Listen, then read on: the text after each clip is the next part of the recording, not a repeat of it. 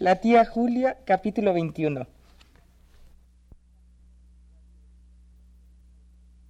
Radio Educación presenta. Trémulo de emoción, dice así en su canción.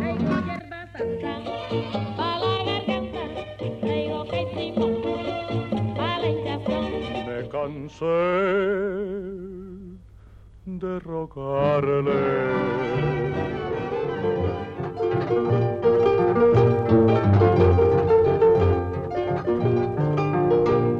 La tía Julia y el escribidor. De Mario Vargas Llosa.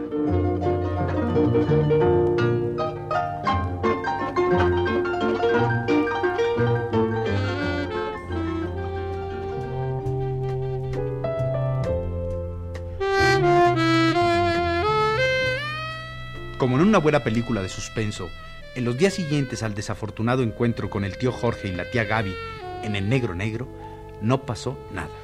El tío Lucho y la tía Olga no dijeron una palabra a la tía Julia que le permitiera suponer que sabían algo. Y ese jueves, cuando valientemente me presenté en su casa a almorzar, estuvieron conmigo tan naturales y afectuosos como de costumbre.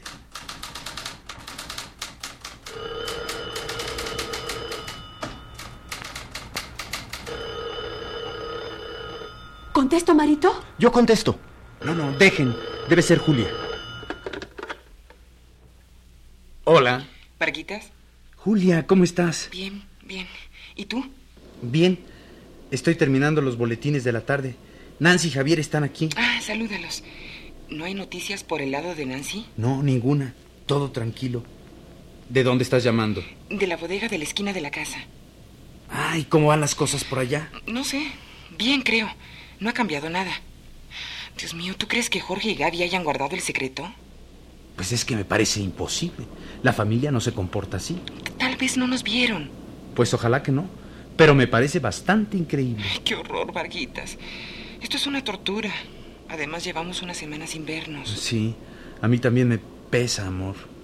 Pero es mejor por el momento. ¿A qué horas me vuelves a hablar? Como a las ocho. Te podría hablar desde la casa porque Lucho y Olga van a salir. Qué bueno.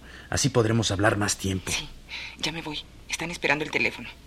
Hasta la noche entonces. Hasta la noche. Repíteme eso que dijiste antes. ¿Qué? Amor. Hasta la noche, amor. Aunque sea por teléfono. Hasta la noche. ¿Qué pasó? ¿Nada todavía? No, nada. Todo está normalísimo. Caramba, nosotros aquí sufriendo y a lo mejor el dichoso tío Jorge ni los vio. Ja, ¿El tío Jorge miope? Jamás. Y la tía Gaby menos. Bueno, pero a lo mejor estaban tan borrachos que no se dieron bien cuenta de las cosas. Tal vez en su memoria solo queda algo así como una remota sospecha y no han querido desatar un escándalo por algo no absolutamente comprobado. ¿Tú crees? Pues mi mamá ya me hubiera lanzado alguna pregunta capciosa. O mi papá. Pero no, nada. Yo me he dedicado a visitar a los parientes toda esta semana para investigar. Para investigar. Masoquista. ¿Y? Nada, nada. Todo el mundo normal. Mis abuelos también. Solo hubo un detalle con la tía Hortensia. ¿Qué pasó? Bueno, me invitó a un té con biscotelas. Ay, las biscotelas de tía Hortensia. Ocurrió algo, o más bien no ocurrió, y eso es lo extraño. ¿Qué, hombre? Ya di. Pues que en dos horas de conversación no mencionó ni una sola vez a la tía Julia. Ay, Mario. Ah, no. Eso sí que es grave. Claro que sí. Saben todo y están planeando algo. Ah, ya basta ustedes dos. En el fondo, Varguitas, estás muerto de ganas que haya ese escándalo para tener que escribir. Javier, no digas tonterías. Pero claro, flaca, sí es clarísimo. Hemos estado armando una tormenta en un vaso de agua. Bueno, eso espero, Varguitas. Eso espero.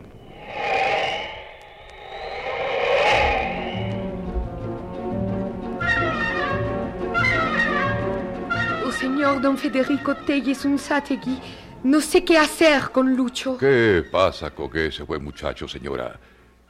Sí, está muy bien. Es un empleado modelo como antes. Sí, no lo dudo.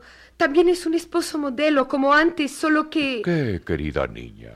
Tiene aficiones extrañas. Hace cosas que...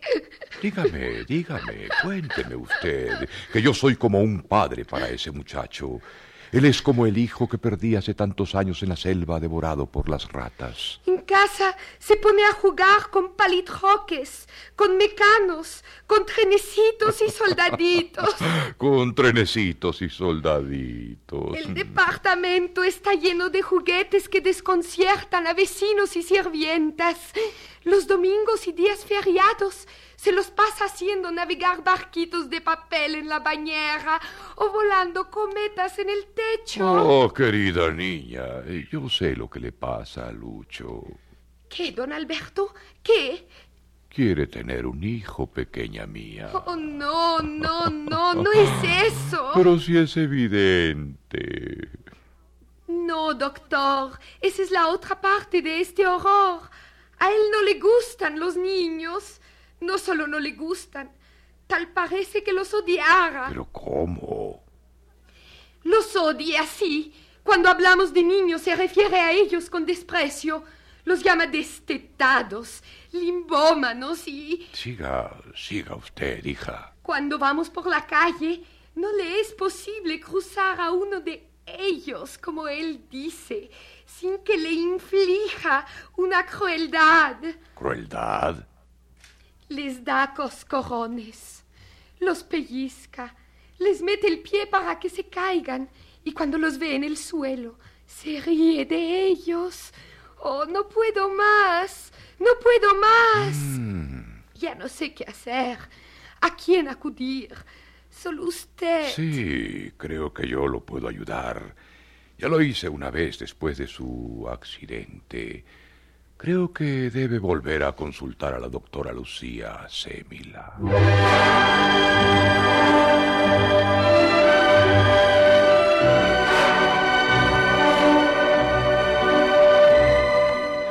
Los casos de la doctora Lucía Semila.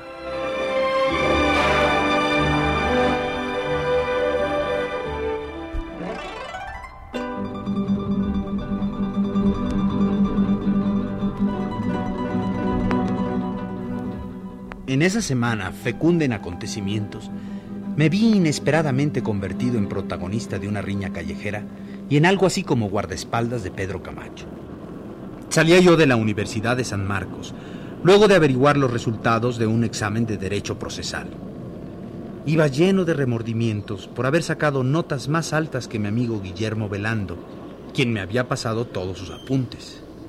Al cruzar el parque universitario, me topé con Genaro Hijo. Hola Mario, ¿cómo estás?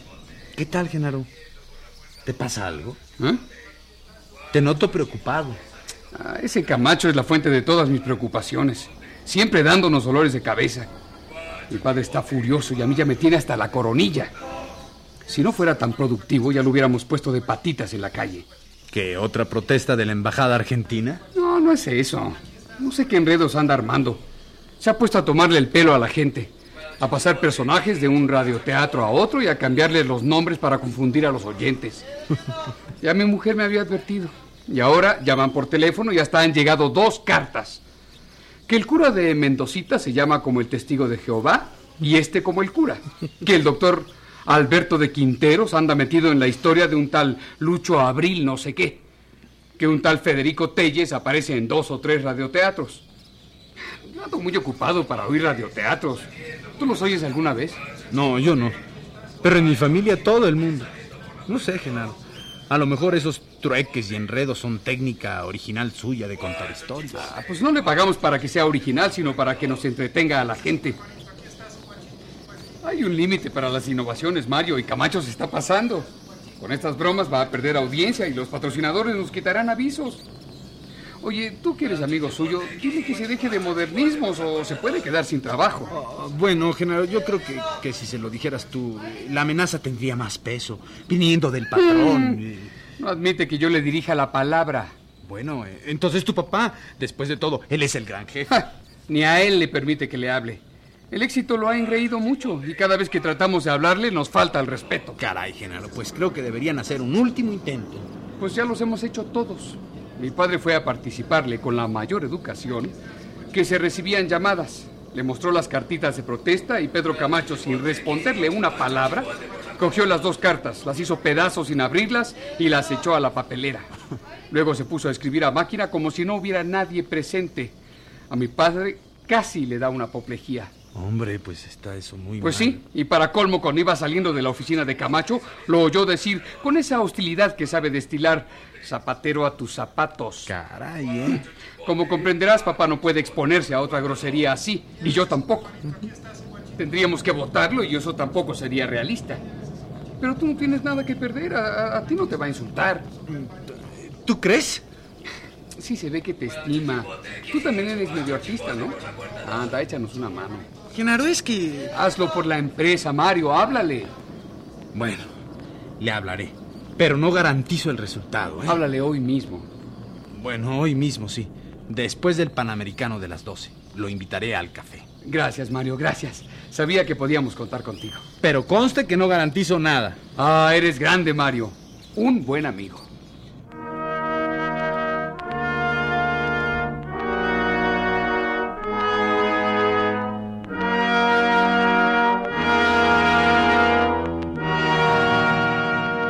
La pensión colonial.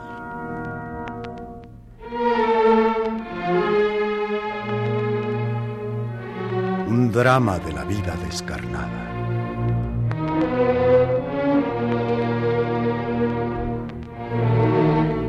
En el centro polvoriento de la ciudad, al mediar el Girónica, hay una vieja casa de balcones y celosías.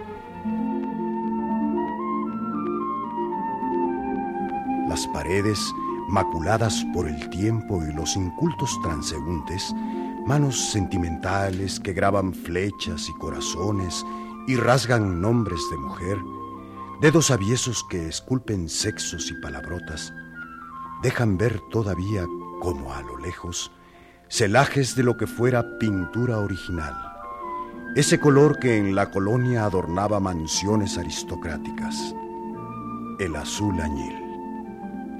La construcción corroída de arriba a abajo por las polillas, anidada de ratas y de musarañas, ha sido dividida y subdividida muchas veces. Patios y cuartos que la necesidad vuelve colmenas para albergar más y más inquilinos.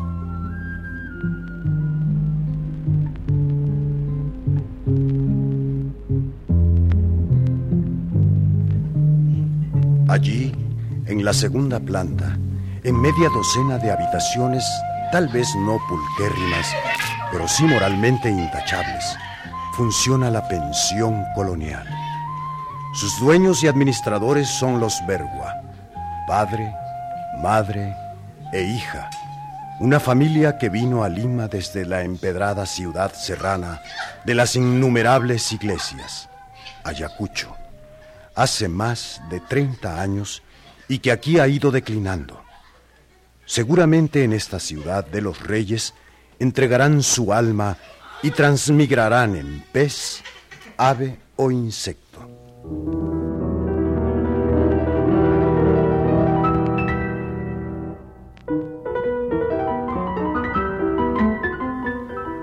Ay, Rosa, hija mía, no te tortures más. Déjame tocar un poco, madre, mientras vienen a recoger el piano.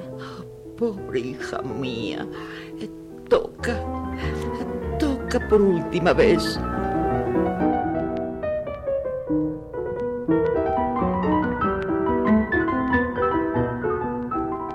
Margarita, ven acá. Eh, sí, Sebastián, No es bueno que Rosa toque el piano. Última vez, querido. Por eso mismo temo su reacción cuando vengan a recoger el piano. Dios mío, déjala, déjala, ¿qué más da? Así será feliz un rato. Oh, qué mal hemos hecho en la vida, Margarita, para ser castigados de este modo. Esta ciudad ha sido nuestra perdición. Lo hecho, hecho está. La ciudad pecadora llena de hombres. Calla, Sebastián. ¿Cómo callar? Fueron los hombres de esta ciudad inmunda, degenerados como argentinos, los que causaron todos nuestros males. Frustraron la carrera de nuestra Rosa, que hubiera llegado a ser una gran pianista. Y luego el otro. Actuamos correctamente. E- Era imposible regresar a Ayacucho. Ah, Ayacucho. Refugiados aquí, hemos protegido a nuestra hija del pecado y, y conseguimos subsistir alquilando cuartos. El himen de Rosa está intacto y nosotros, nosotros conservamos el honor y la decencia. Oh, Dios, Dios, no más, no más. Me voy a descansar. Ah, sí, Sebastián. Anda, acuéstate. Avísame cuando vengan por el piano. Ah, sí, querido, sí. Ah, pobre esposo mío. Ah, se ha acordado del susto.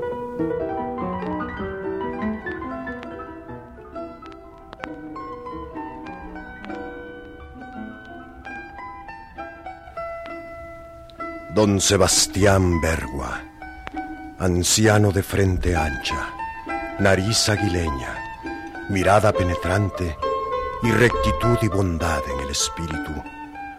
Hombre chapado a la antigua, si se quiere, se aleja hacia sus habitaciones, arrastrando tras de sí el peso de su tragedia.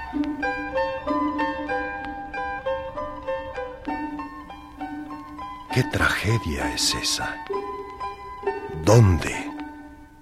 ¿Cómo ocurrió?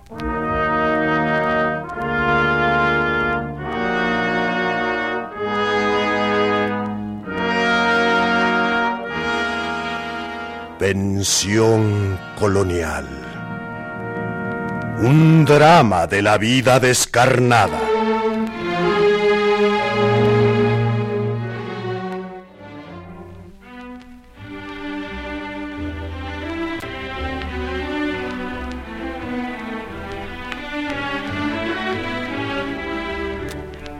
Preocupado aún por el peligro de que Julia y yo nos viéramos descubiertos por la familia, me fui a ver a Pedro Camacho. No tenía grandes esperanzas de influir en él como quería Genaro hijo. En realidad, sospechaba como la misma Julia que el escribidor era un humorista embosado y a eso se debía el sorprendente giro de sus radioteatros, que el público registraba como enredos y confusión. Pero tenía ganas de hablar con él. Su conversación y sus obsesiones tenían la virtud de arrobarme de tal modo que olvidaba por un momento mis preocupaciones.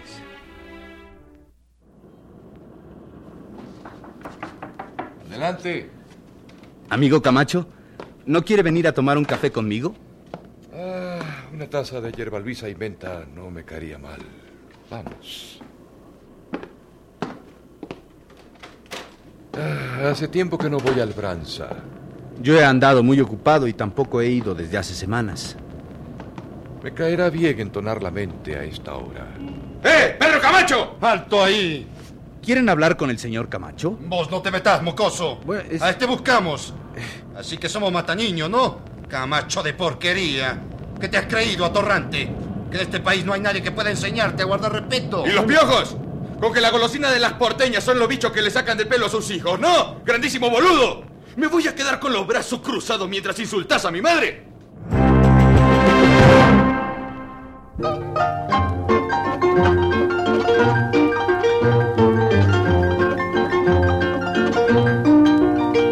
La tía Julia y el escribidor.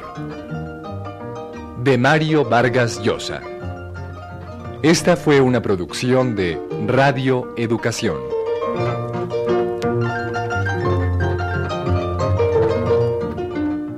Actuaron por orden alfabético Fernando Balzaretti, Álvaro Carcaño, Emilio Evergengi, Miguel Gómez Checa, Luisa Huertas, Luzmila Martínez, Enrique Muñoz, Rita Rey, Luis Torner, Víctor Trujillo. Colaboramos en este capítulo Fructuoso López, Ignacio Negrete y Álvaro Mejía en los controles técnicos. Asistencia de producción, Sonia Riquer. Musicalización y efectos físicos, Vicente Morales. Adaptación radiofónica y dirección de actores, Silvia Mariscal. Producción Luisa Fernanda González.